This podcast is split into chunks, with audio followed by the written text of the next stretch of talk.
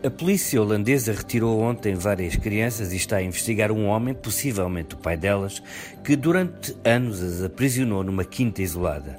Suspeita-se que estavam ali à espera do fim do mundo. Apetece repetir o poeta Manuel António Pina quando escreveu, em 1974, Ainda não é o fim ou o princípio do mundo, calma, é apenas um pouco tarde.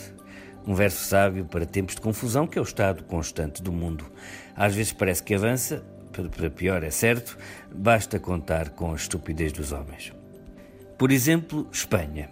Que parafusos enferrujados desataram a chiar nos cérebros dos políticos de Madrid e do Supremo Tribunal para condenarem nove políticos independentistas catalães, não a um, não a dois, a três, mas a treze anos de prisão, pena guardada normalmente para homicídios, por organizarem o referendo sobre a vontade de independência dos catalães e rebentou o caos e a violência nas ruas de Barcelona, Tarragona, Girona, porque a sentença é brutal, ridícula para quem acredita no bom senso e na democracia.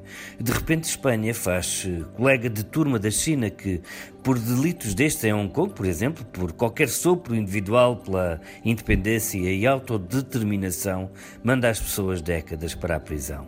13 anos. Estão loucos? Se o aberrante crime de sedição não for revisto, talvez amnistiado, tem ali um cancro para gerações. Mas se calhar quiseram mesmo transformar os protestos pacíficos de há dois anos, entretanto esvaziados, em motins de rua, em batalhas e cólera.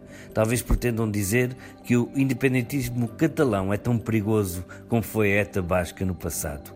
Feridos há muitos, falta um morto como detonador. Até se pode imaginar os juízes desta sentença a beberem uma canha castelhana pelo que acabam de cometer. Roder me cago em la leche. Esta é a estupidez aqui ao lado, mas se seguirmos para o Médio Oriente, a estupidez é ao cubo o instinto idiota de Donald Trump, que culminou no abandono norte-americano dos aliados curdos contra o Estado Islâmico, fez-se não só ignomínia moral como a maior confusão estratégica.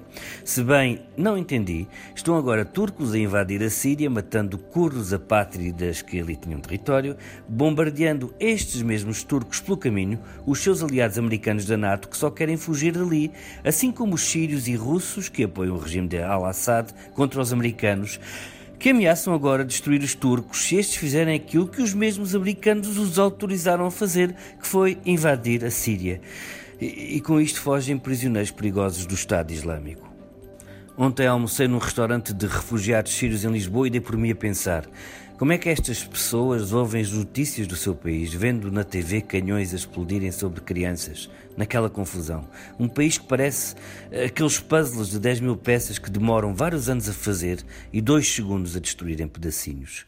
Mas calma, não é ainda o fim do mundo.